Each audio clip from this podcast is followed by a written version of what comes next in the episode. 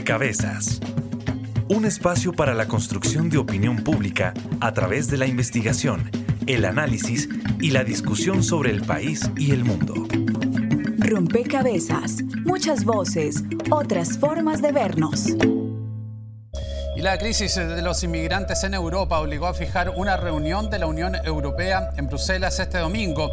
Mientras España ha recibido más de 2.000 personas esta semana, Italia sigue negándose a permitir la entrada de rescatados y un barco con más de 200 personas a bordo sigue sin poder arribar para asistirlos.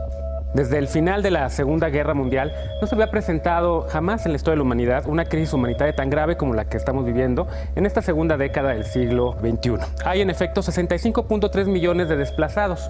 Protesta espontánea frente al Parlamento italiano. Cientos de personas reclaman más ayuda para los migrantes que llegan a Europa.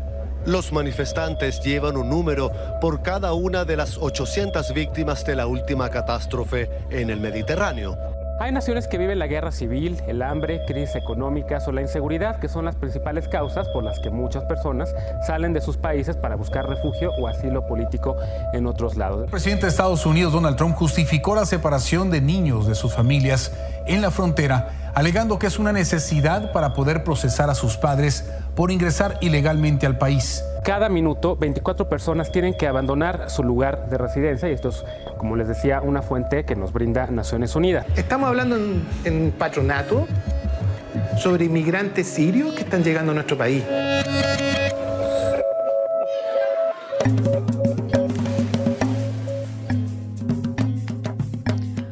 Un saludo a todos los oyentes, a todas las personas que se conectan y sintonizan a esta hora. Rompecabezas, muchas voces, otras formas de vernos. En este rompecabezas queremos proponer un programa en el que ampliemos la comprensión sobre la migración y nos demos cuenta que este es un problema global.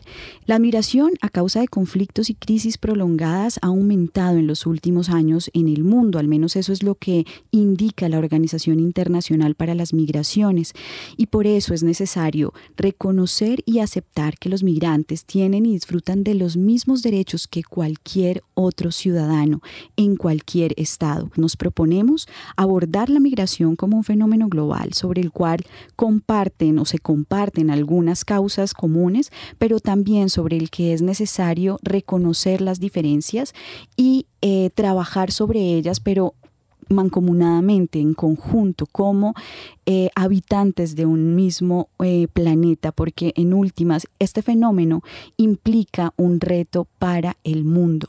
Bienvenidos entonces a este rompecabezas. Estaremos con ustedes quien les habla, Mónica Osorio Aguiar, y en la producción de Rompecabezas, Juan Sebastián Ortiz. Les daremos también la oportunidad a quienes nos siguen a través de las redes sociales de que participen, de que nos dejen conocer sus opiniones. Recuerden que en Facebook somos Rompecabezas Radio y en Twitter arroba rompecabezas reemplazando la O por un cero. Aprovechamos para saludar a las emisoras aliadas que nos permiten llegar a distintos lugares del territorio nacional. Saludos a nuestras emisoras aliadas. Nos escuchan en Putumayo, Nariño, Valle del Cauca, Caldas, Chocó, Antioquia, Córdoba, Atlántico, Tolima, Los Santanderes y en Bogotá. En todo el país a través de la red de Radio Universitaria de Colombia. En Venezuela por el Instituto Radiofónico Fe y Alegría. En América Latina por la Asociación Latinoamericana de Educación Radiofónica ALER. Y en el mundo entero por javerianaestereo.com y SoundCloud como rompecabezas-programa-radial. Bien, y para iniciar esta conversación, eh, quiero darle la bienvenida a Mauricio García. Usted es sacerdote jesuita, es coordinador general de la Red Jesuita Migrantes en Latinoamérica y el Caribe. Mauricio, en términos eh, generales, ¿cómo ayudar a comprender qué es lo que pasa alrededor de la migración? ¿Qué contextos son los que provocan la migración forzada en el mundo? A ver, bueno, en, el caso de América Latina, la situación que nosotros estamos enfrentando eh, está conectada a situaciones de, extrema pobreza, situaciones de dificultad económica en algunos de los países. Eh, situaciones de eh, incapacidad institucional y de fractura institucional en, el manejo de, las problemáticas. Es el caso de Haití, piensen ustedes.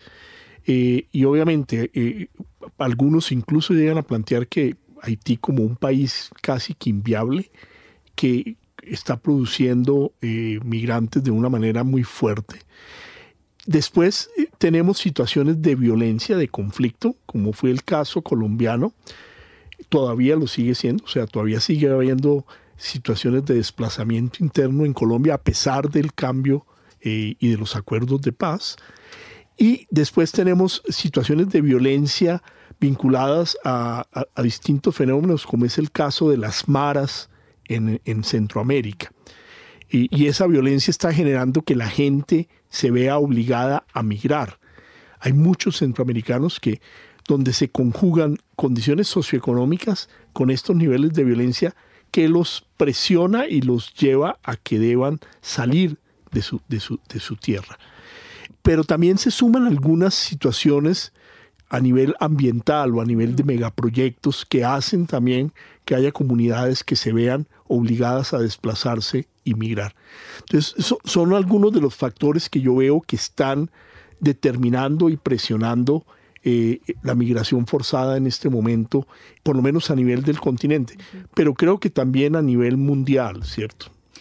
Usted suma esta primera ficha. Quiero presentar a Natalia De Bandi. Ella nos acompaña vía telefónica desde Argentina, es doctora en ciencias sociales y magíster en sociología y filosofía, profesor, docente de la Universidad de Buenos Aires. Natalia, em, eh, ¿hay algún perfil de las poblaciones migrantes forzadamente en el mundo? ¿Eso es posible em, pues caracterizarlo? Bueno, antes que, que todo, buenas tardes a todos, gracias por la invitación. No sé si podemos caracterizar un solo perfil de migrantes. Lo, lo que más retrata las migraciones actuales y las movilidades humanas actuales es justamente la diversidad de los flujos migratorios que confluyen. No está tan organizado como históricamente el migrante trabajador, el migrante solicitante de asilo o el migrante que iba en un contexto de familiar o por trabajo eh, con algo organizado o los migrantes esporádicos. Ahora estos flujos migratorios y estas movilidades se van modificando y hoy encontramos lo que bueno se suele denominar también como flujos migratorios mixtos donde confluyen distintas características, por ejemplo, están las migraciones forzadas, estos migrantes forzados muchas veces se conjugan situaciones de pobreza, con situaciones de violencia, con incluso este, algunas eh, dificultades o violencias políticas, o incluso estos efectos ambientales que muchas veces no son simplemente productos inmediatos o, o causales inmediatos, pero que pueden ser, por ejemplo, causales en segundo, en segundo término, que a partir de una degradación ambiental, eh, las complicaciones y la, y la pobreza hace que deban desplazarse a otros territorios, con lo cual no es necesariamente un solo perfil, sino una diversidad de perfiles que hoy confluyen en estas nuevas movilidades. No hay forma de reconocer perfiles, pero no sé si geográficamente si hay algo que nos permita identificar o caracterizar los flujos migratorios o esos territorios donde se están dando flujos migratorios eh, y donde están aumentando los flujos, flujos migratorios. Con esta pregunta quiero darle la bienvenida a Javier Ignacio Niño. Él es eh, docente de la Facultad de Ciencias Políticas y Relaciones Internacionales de la Universidad Javeriana. Bienvenido a Rompecabezas, Javier. ¿Hay forma de eh, caracterizar en términos territoriales geográficos estos flujos o estas em, rutas migratorias? Muchas gracias por la invitación a, Javier y por permitirme participar en este importante programa y en este tema de actualidad global. Yo creo que metodológicamente es factible, pero como ya se ha mencionado, digamos, cada caso o cada situación es individual y tiene unas características muy propias, porque yo puedo inicialmente, por ejemplo, migrar para estudiar, allí encontrar una posibilidad de empleo, enamorarme, en fin. Entonces digamos que eh, hay toda, sobre una misma persona pueden justaponerse muchísimos tipos de migración. Eh, inclusive si llegó a tener un hijo, el tema de segundas generaciones. Pero en el tema de, migración forzada también quiere incluir dos, lo que podrían ser dos categorías o, dos problemáticas aún mayores, muy vinculadas también a nuestra sociedad, pero que se presentan en todo el mundo y tienen múltiples rutas. Es el caso de la trata de personas, es decir, eh, las personas que son llevadas engañadas para ser esclavizadas en otras partes del mundo. Lo más conocido es la trata de personas con fines de explotación sexual, muchas mujeres que pueden ser engañadas como modelos, niñeras, eh, en fin, diferentes categorías de trabajo que luego llegan a otros países desde y, pueden encontrar todas estas rutas hacia Japón, inclusive a través de Israel, hacia Europa, eh, por África hacia Europa, o, también a Medio Oriente, por Colombia o de toda América Latina hacia los Estados Unidos o incluso en los países centroamericanos o los países del Caribe. Eh, está también el tema del tráfico de personas. Eh, eh, en Colombia, digamos, es un lugar de, de tránsito muy, muy, muy problemático, principalmente por el tema de cielos abiertos en Ecuador. Eh, llegan personas de África, llegan personas de Oriente Medio, llegan personas de Asia e inclusive de Cuba atraviesan, digamos, sobre todo la parte occidental del territorio colombiano hacia Panamá o Costa Rica para ingresar hacia los Estados Unidos. Ese sería también otro tipo de, categorías que valdría la pena analizar, pero... Bien, usted, usted nos deja entonces asociadas a la migración forzadas dos categorías eh, que quizás eh, complejizan aún más la situación de las personas migrantes forzadamente, pero en términos globales, ¿hay algunos acuerdos mínimos sobre cómo se debe dar el refugio para personas que em, dejan sus países de manera forzada?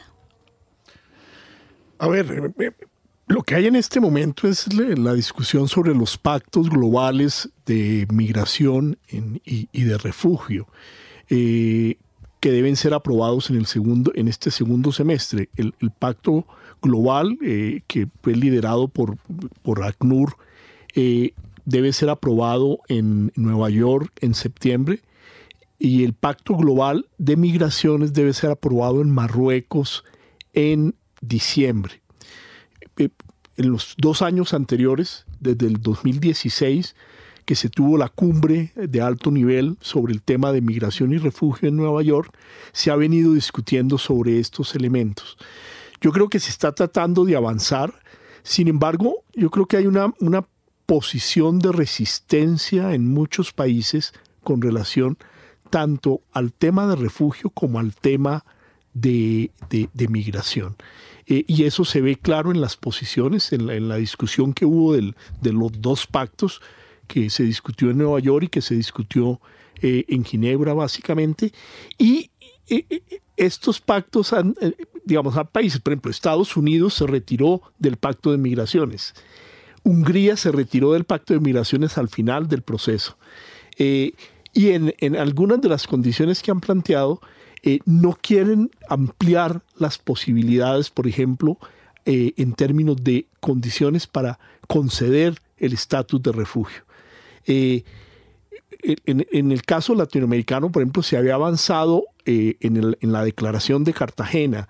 En Cartagena se estableció unas condiciones que permitían reconocimiento de sectores que estaban afectados por condiciones de violencia crónica pero eso no siempre ha sido aceptado por los países en la práctica. Entonces, yo creo que ahí hay, una problemática y es que no obstante hay, hay, hay, los convenios, eh, por ejemplo, en el tema de refugio, y hay algunos eh, eh, lineamientos en términos de migración, yo creo que hay una resistencia de muchos de los países a asumir el reto que eso implica. Bien, vamos a escuchar la siguiente eh, pieza porque quisimos reconocer cuáles son esas condiciones eh, a las que se enfrenta la población migrante en distintas fronteras del mundo. Escuchemos.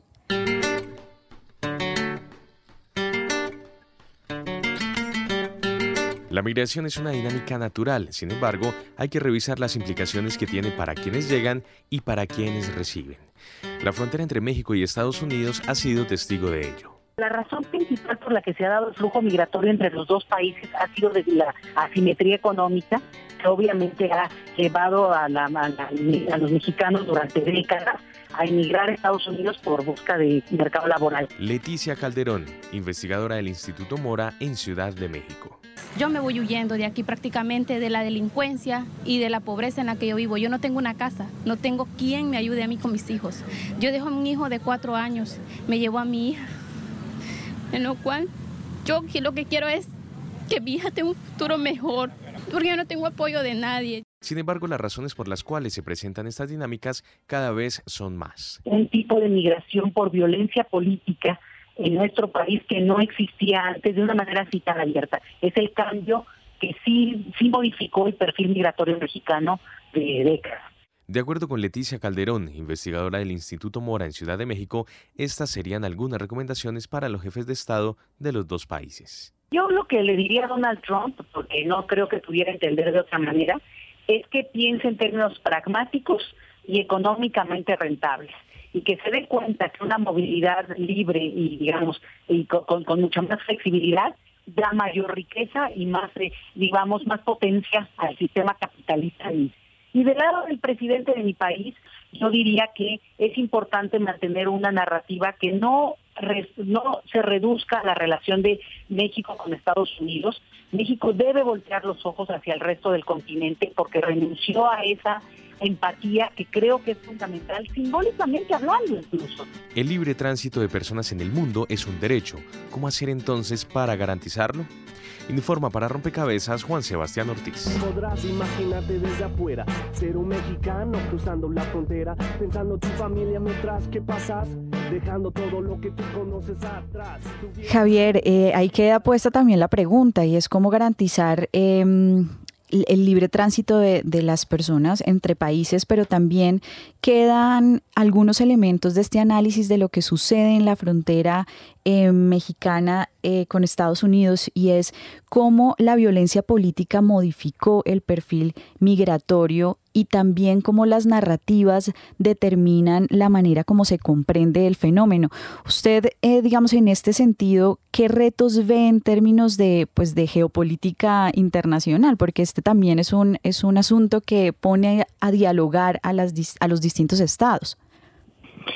Bueno, eh, primero yo creo que habría que hacer una clasificación básica, que es las personas que migran de manera regular, es decir, las que migran con documentos, con visados, con permisos de residencia, con permisos de trabajo, con permisos de estudio, etcétera. Y las personas que eh, emigran de manera irregular, es decir, que cruzan las fronteras sin tener los permisos debidos o que cruzan en un momento de manera regular, es decir, por ejemplo, con un permiso de vacaciones, con un visado para ir de vacaciones y se quedan a trabajar y a vivir en otro país, que puede ser el caso de la frontera México y Estados Unidos. El, el caso de la violencia en la frontera, digamos, eh, tiene muchas aristas y muchos matices para analizar. La mayor cantidad de empresas eh, que hacen armamento eh, en los Estados Unidos están en la frontera México-Estados Unidos. Entonces, digamos que hay un problema gravísimo porque hay un acceso muy importante, muy fácil a la venta y al tráfico de armas que aumenta la violencia sociopolítica y vinculada a delitos tan graves como el narcotráfico en la frontera frontera. Eh, de hecho, compiten, eh, puede ser también muy peligroso para unos migrantes cruzar hacia los Estados Unidos aprovechando una ruta del narcotráfico, o sea que los pueden asesinar los narcotraficantes para, digamos, proteger esas zonas para que no llamar, digamos, a las guardias fronterizas. Em, también, digamos, hay otro elemento que valdría la pena analizar, por ejemplo, el caso de los niños no acompañados. Eh, culturalmente, también, no solo en la frontera México-Estados Unidos, sino también, por ejemplo, del Magreb, es decir, del norte de África hacia Europa, los adolescentes ya han convertido en un rito de paso el migrar hacia países donde haya mejores condiciones socioeconómicas. Del mismo modo, eh, puede uno encontrar esa misma relación, por ejemplo, del sudeste asiático hacia países como eh, Japón, donde pues obviamente habrían mayores ingresos para, para las personas que logren llegar a este país. Otro aspecto, digamos, que también geopolíticamente eh, influye mucho es, digamos, la cantidad o la dinamización del comercio mundial. La globalización también, digamos, ha permitido una dinámica importante. No solo hay una migración de personas, sino, por ejemplo, en el caso de la Unión Europea, solo para hablar de esos 27 países y, incluso, pues digamos, ahorita con, con, el conflicto del Brexit, se han desplazado más de 600 mil empresas de, de, la Unión Europea hacia eh, el sudeste asiático y otros países como Brasil, bueno, otros países, eh, México, lo cual genera, digamos, unas dinámicas muy complejas alrededor del desempleo y de las crisis económicas eh, en lugares como los Estados Unidos y, la Unión Europea, lo cual permite que lleguen gobiernos Em, con discursos de ultraderecha, con discursos muy conservadores, nacionalistas, en contra de las personas inmigrantes. Entonces, digamos que ahí encontramos una, una primera dinámica. Segundo, esta movilidad eh, de las empresas también genera que haya una movilidad, pues digamos, de otro nivel, de directivos, pero también de trabajadores.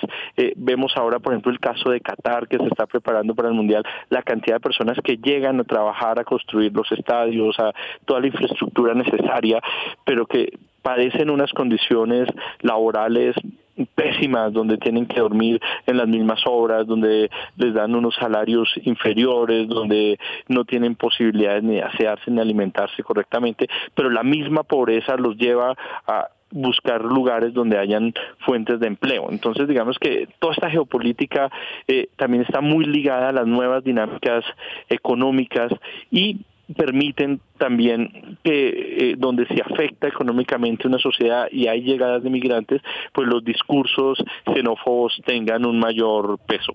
Usted nos deja una dinámica particular, digamos, motivado el análisis a partir de lo que sucede en la frontera México con Estados Unidos. Pero otra cosa es lo que pasa en la frontera de Siria con Jordania. Escuchemos el siguiente testimonio. Decidí dejar Siria cuando perdí a mi esposo y a mi padre. Las bombas en el vecindario no paraban. Sabía que no podía quedarme más tiempo allí. Fueron horas caminando en el desierto. Nos encontramos con otras familias y decidimos viajar juntos. Finalmente llegamos a la frontera, pero vimos que somos muchos. No nos dejan pasar. Llevamos meses atrapados aquí, falta la comida y el agua Estamos enfermos, ya muchos han muerto aquí. Texto inspirado en testimonios de migrantes sirios tomados de distintas fuentes. La frontera entre Siria y Jordania estuvo cerrada desde el 2015 a causa del conflicto sirio.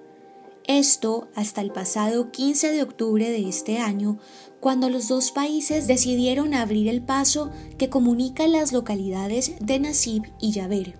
Mario Aler San Millán, profesor de tiempo completo de Relaciones Internacionales de la Universidad Sergio Arboleda, explica las causas de esta migración en la frontera de Siria con Jordania, así como sus implicaciones políticas. El ser humano, desde que salimos de la cueva, siempre nos hemos estado moviendo más o menos, pero realmente siempre nos hemos movido y más en este caso en dos países que han sido y son digamos que hermanos y una frontera que no es una frontera tan clara, delimitada como cabríamos esperar porque mucha es prácticamente un desierto. ¿Y dónde acaba el desierto? ¿Dónde empieza el otro desierto?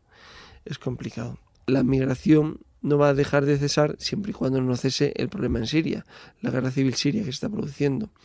Y la mayoría de los de los sirios que tienen que salir de su país, que son una inmensa mayoría, pues prefieren irse a Jordania que a Turquía, porque es mucho, es culturalmente más similar Jordania que Turquía, y el conflicto donde les están empujando es en la parte sureste generalmente de Siria, que es donde hacen más frontera con Jordania.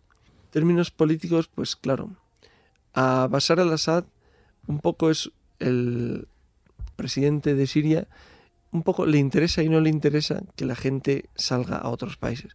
Le interesa porque igual se van los que no les son cómodos que estén en el país por el sistema político que tiene. Pero también le es negativo porque igual se le está yendo mucha mano de obra cualificada para construir el país. Pues para Jordania también, un beneficio y un problema. Un beneficio porque tiene más población que puede o podría, pongámoslo en condicional, trabajar para el desarrollo del país. También, viendo la otra cara de la moneda, es un problema, porque es una población que hace mayor carga sobre los recursos de los que dispones y que tú como Estado se supone que tienes que garantizar a tus ciudadanos, a los jordanos en este caso. Entonces, es una moneda con dos caras, pero es la misma moneda. El lado del que queramos que caiga ya es muy variable y depende de cada persona. Informa para Rompecabezas María Alejandra Navarrete.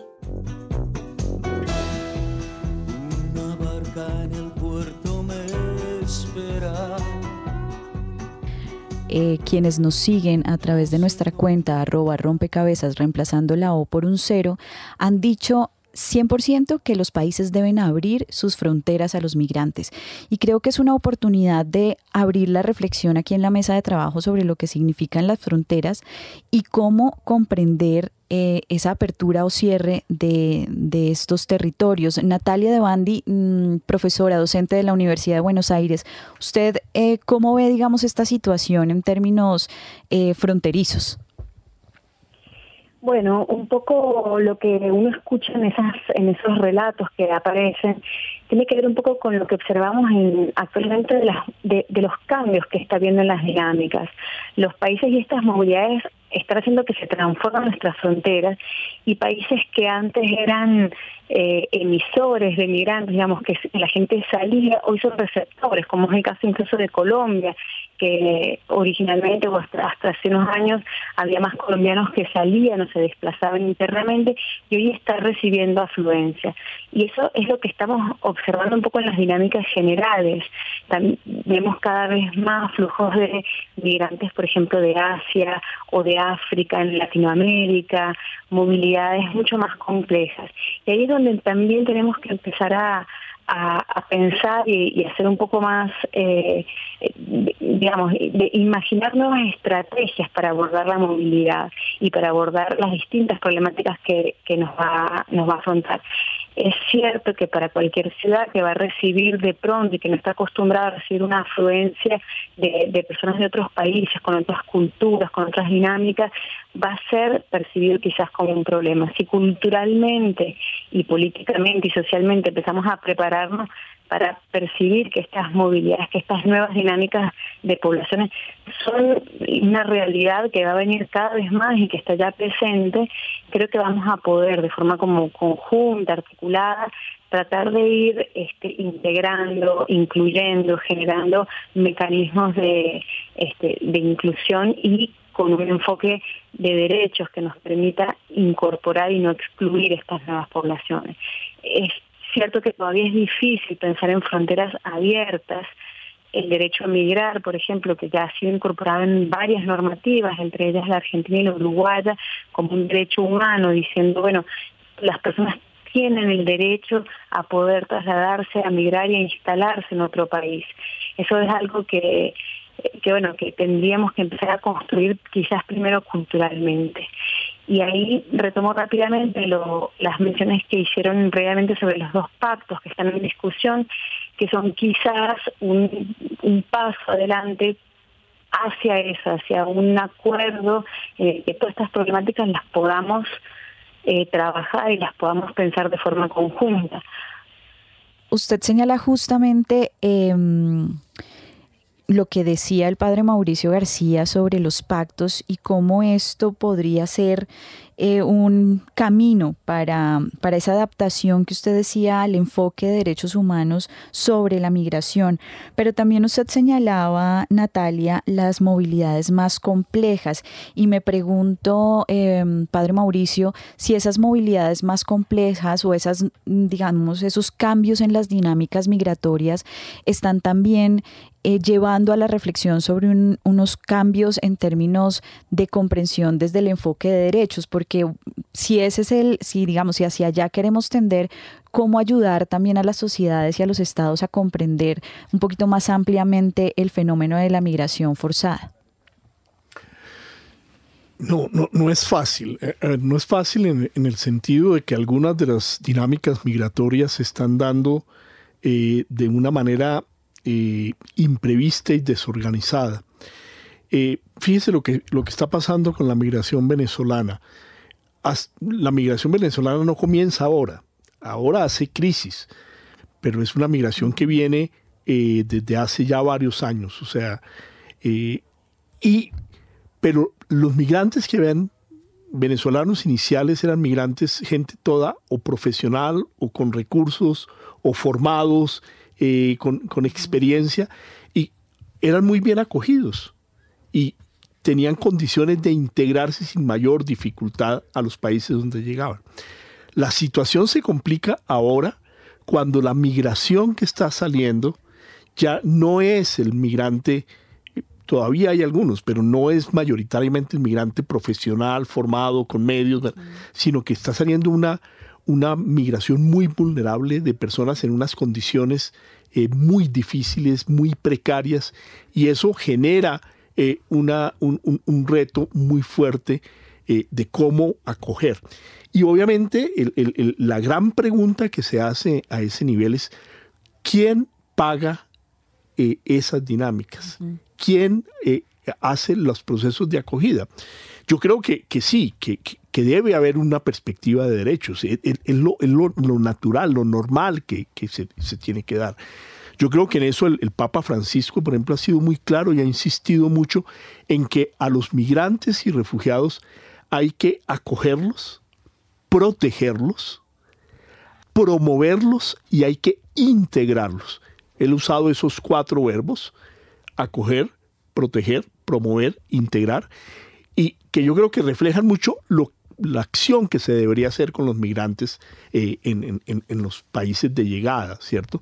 Sin embargo, eh, el tema complejo que aparece es cómo se financia eso.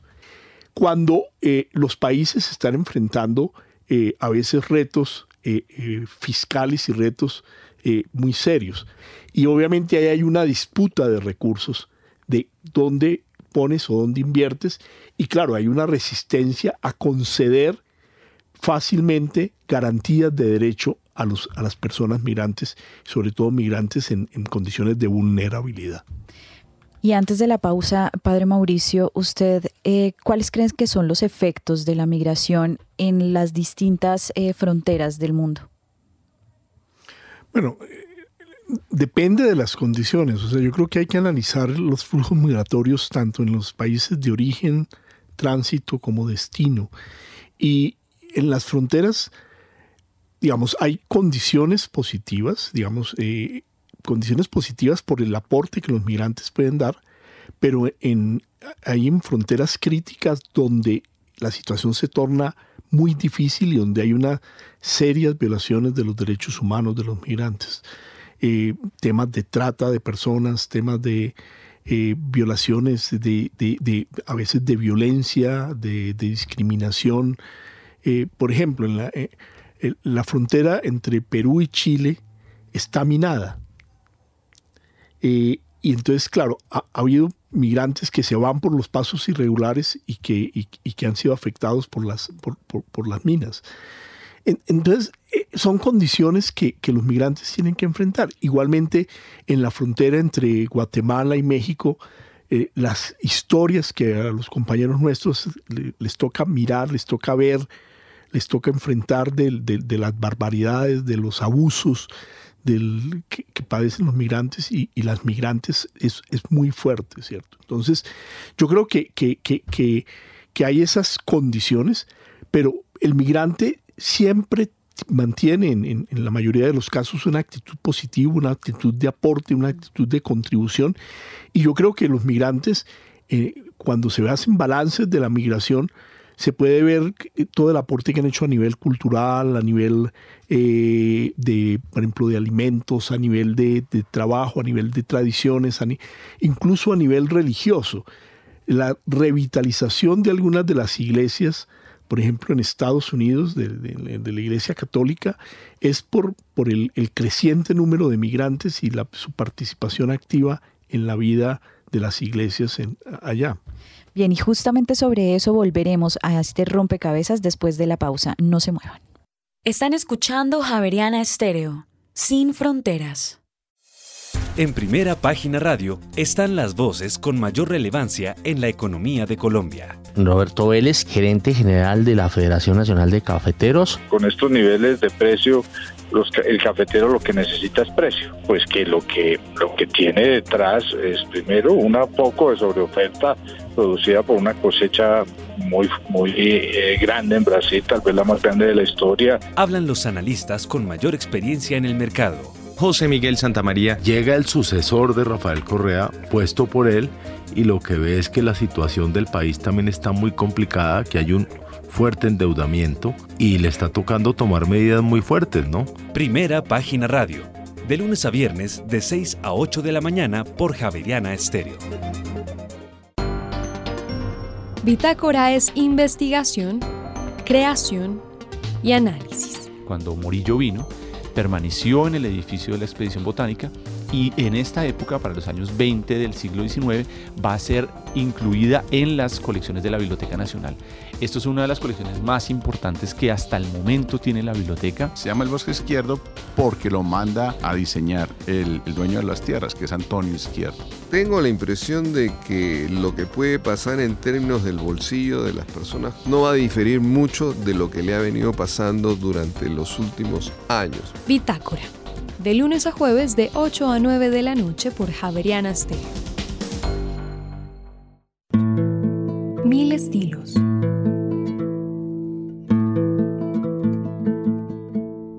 Sonidos.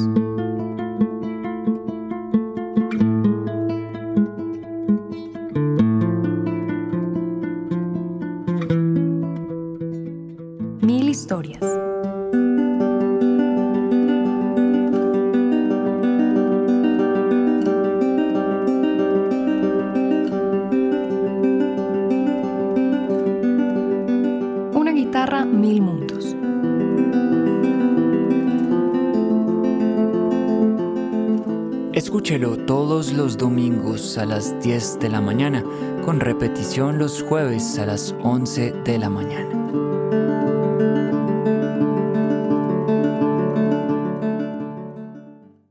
Están escuchando Javeriana Estéreo, sin fronteras.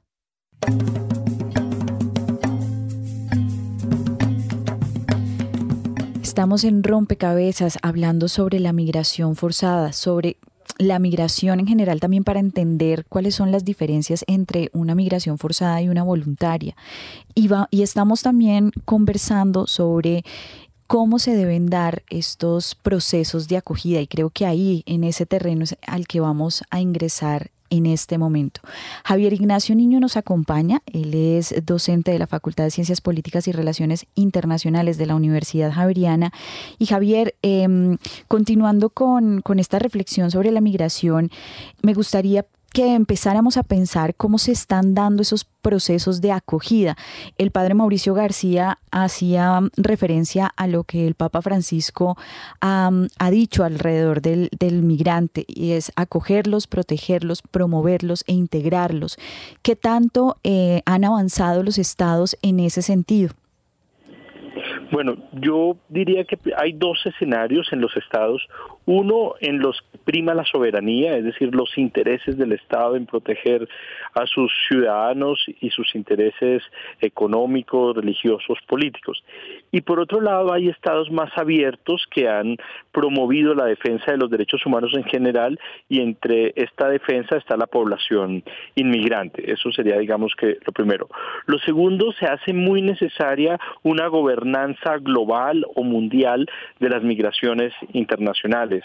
Hay instrumentos internacionales como la Convención de los Derechos de los Trabajadores Migratorios y sus familias, pero esta convención solo ha sido ratificada por países de emigración, no por países de inmigración.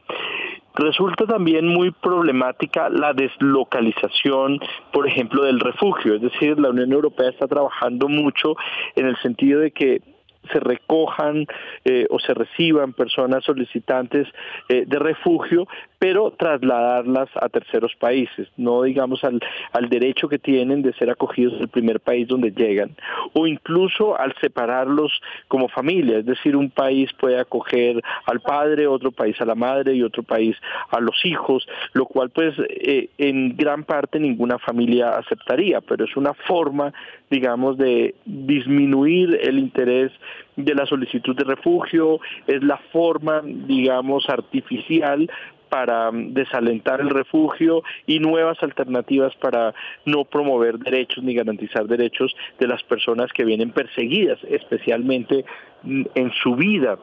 Entonces, resulta ser muy problemático en este sentido. Algunos estados, pues obviamente em, tienen organizaciones no gubernamentales muy fuertes, los mismos programas, por ejemplo, em, de, diferentes iglesias. En el caso de la, Iglesia Católica y, digamos, las orientaciones del Santo Padre han sido magníficas en ese sentido porque han permitido, eh, digamos, concientizar a la, a la población católica, a las familias católicas. Por ejemplo, en el caso de la misma Italia, que es una paradoja eh, esa restricción y que en el corazón de Italia esté el Estado del Vaticano, en donde el Santo Padre dice, pues eh, hay familias que podrían acoger a, a, a emigrantes o a personas en refugio. Eh, hay un aspecto, digamos, nocivo y es la forma como se trata en los medios de comunicación y por eso es tan importante el programa del día de hoy, porque las personas por lo general se dejan llevar por los discursos y hay, digamos, apelativos o eh, como oleadas, invasiones, que hacen creer que son muchísimas las personas que emigran a un lugar sin que lo sean tanto. Eh, estaríamos hablando a nivel mundial de cerca de 210 millones de personas en el mundo la población inmigrante. Y de esas personas, solo, digamos, cercanas a unos 37 millones de personas en el mundo, una población de casi ya de 6.500 millones de personas, eh, eh, solo ese porcentaje tan mínimo que podría ser, digamos, como el, el 0.4%, son las personas que están sin documentación, es decir, que están en situación irregular.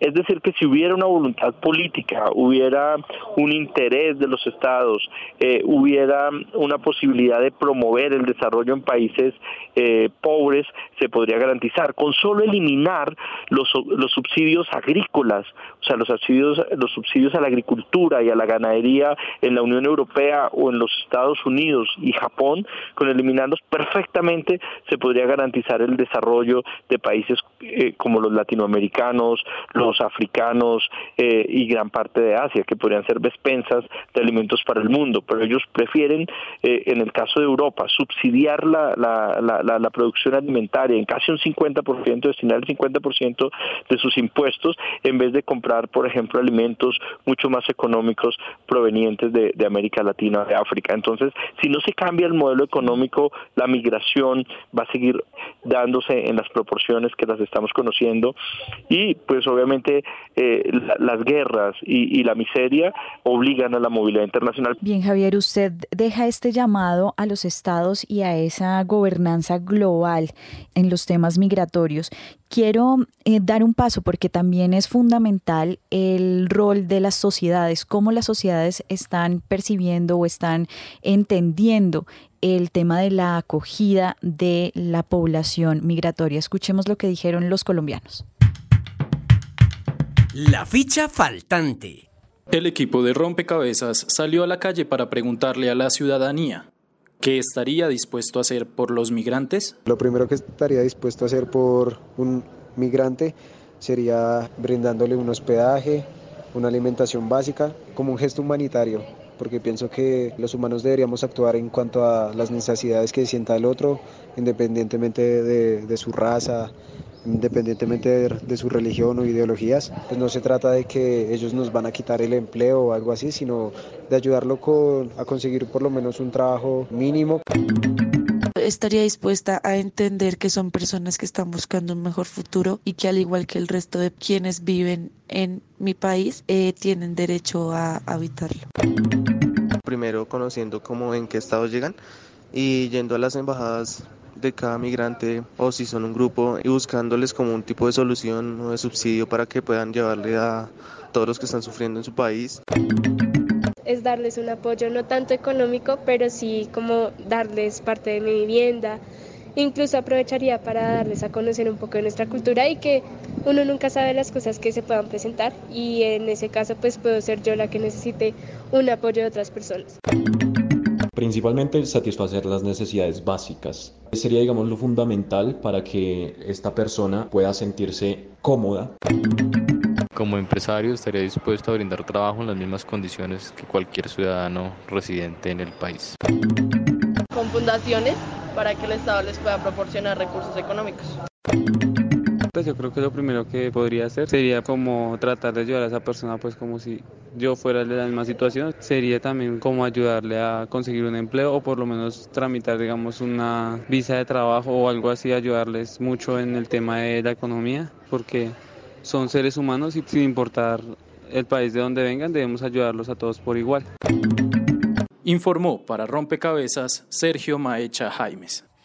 Bien, ahí estaban las voluntades de ciudadanos colombianos eh, que se plantean también cómo desde su lugar pueden ellos facilitar o mejorar las condiciones de quienes migran. Y en ese sentido quisiera que cerráramos este rompecabezas, Natalia eh, y Mauricio, con algunas recomendaciones justamente para, para las sociedades, para las ciudadanías que se planteen o que están en zonas de frontera y que se planteen la pregunta sobre, bueno, ¿cómo puedo yo mejorar las condiciones de acogida de la población migrante? Y también, em, digamos, eh, cómo generar comunidades de acogida, ¿no? que creo que eso facilita también eh, la llegada de la población migrante a, países pues, en donde realmente están en unas condiciones que no son las adecuadas. Padre Mauricio. No, yo básicamente diría, eh, hay que hacer un, trabajo muy fuerte de, de, una cultura de hospitalidad, de promover la hospitalidad porque eh, hoy en día lo que estamos presenciando es una creciente xenofobia frente a los migrantes y refugiados. Y yo creo que eso pues, genera resistencias de parte de, la población de acogida, de las, lo que serían las comunidades de acogida. Eh, eh, entonces, pues sí, es, ese es un reto. Y, y yo diría, por otro lado, que el trabajo, por lo menos lo que hacemos en el Servicio Jesuita Refugiados nos, nos, implica trabajar no solo con los migrantes y refugiados, sino con las comunidades de acogida, no, no, no separar, no dividir. Y los programas tienen que ser de alguna manera conjuntos, porque si no, la gente siente que se está discriminando al, a, a, las comunidades locales de acogida en favor de los migrantes. Y, y eso genera resistencias. Y hemos visto que cuando comienzas a trabajar de manera conjunta, se flexibiliza y se generan eh, ambientes más positivos para, para la acogida. Natalia, ¿usted qué sumaría a esta promoción de una cultura de la hospitalidad a no dividir ese trabajo entre migrantes y comunidades de acogida? Sí, yo creo que lo que lo que acaban de decir es, es la clave, pero sumo sumo también que que toda esta esta dinámica un rol muy importante lo tienen los los municipios, las autoridades, los gobiernos locales, porque finalmente es en esos espacios, en los territorios donde se van a dirimir y a conjugar todas las acciones, donde en realidad se van a encontrar los nacionales con los extranjeros, con los nuevos migrantes, con los migrantes anteriores. Entonces, trabajar con, con estas políticas de la proximidad, de la participación, eh, ir, generando espacios de, de, diálogo y de y políticas que estén que, que empiecen a pensar en que más allá de las costumbres o de las culturas tradicionales abrir e incorporar estas nuevas nuevas dinámicas culturales como parte del enriquecimiento que va a tener cada una de las sociedades. Yo creo que si si si a partir de la educación sigamos también aprendiendo a a tomarlo como una como un valor, como una ganancia, como lo que va a enriquecernos no solamente como personas, sino como espacios este, urbanos y espacios culturales, ahí se pueden ir empezando a dar estos pequeños cambios culturales que van a hacer bueno, que cada uno de nosotros seamos más solidarios con, con los que los que se acercan. Talia De Bandi, eh, docente de la Universidad de Buenos Aires. Muchísimas gracias por acompañarnos. Mauricio García, coordinador general de la Red Jesuita Migrantes en Latinoamérica y el Caribe. Muchas gracias por acompañarnos también. Y a Javier Ignacio Niño, quien es profesor de la Universidad Javeriana. Gracias también por estar en este rompecabezas. Recuerden que estuvieron con ustedes quien les habla, Mónica Osorio Aguiar, y en la producción de Rompecabezas, Juan Sebastián Ortiz. Rompecabezas. Una producción del CINEP, Programa por la Paz la Pontificia Universidad Javeriana y la emisora Javeriana Estéreo 91.9 FM. Rompecabezas, muchas voces, otras formas de vernos. Los paisajes sonoros de Rompecabezas cuentan con audios tomados de distintas fuentes. Para conocer el origen del material, diríjase a www.cinep.org.co.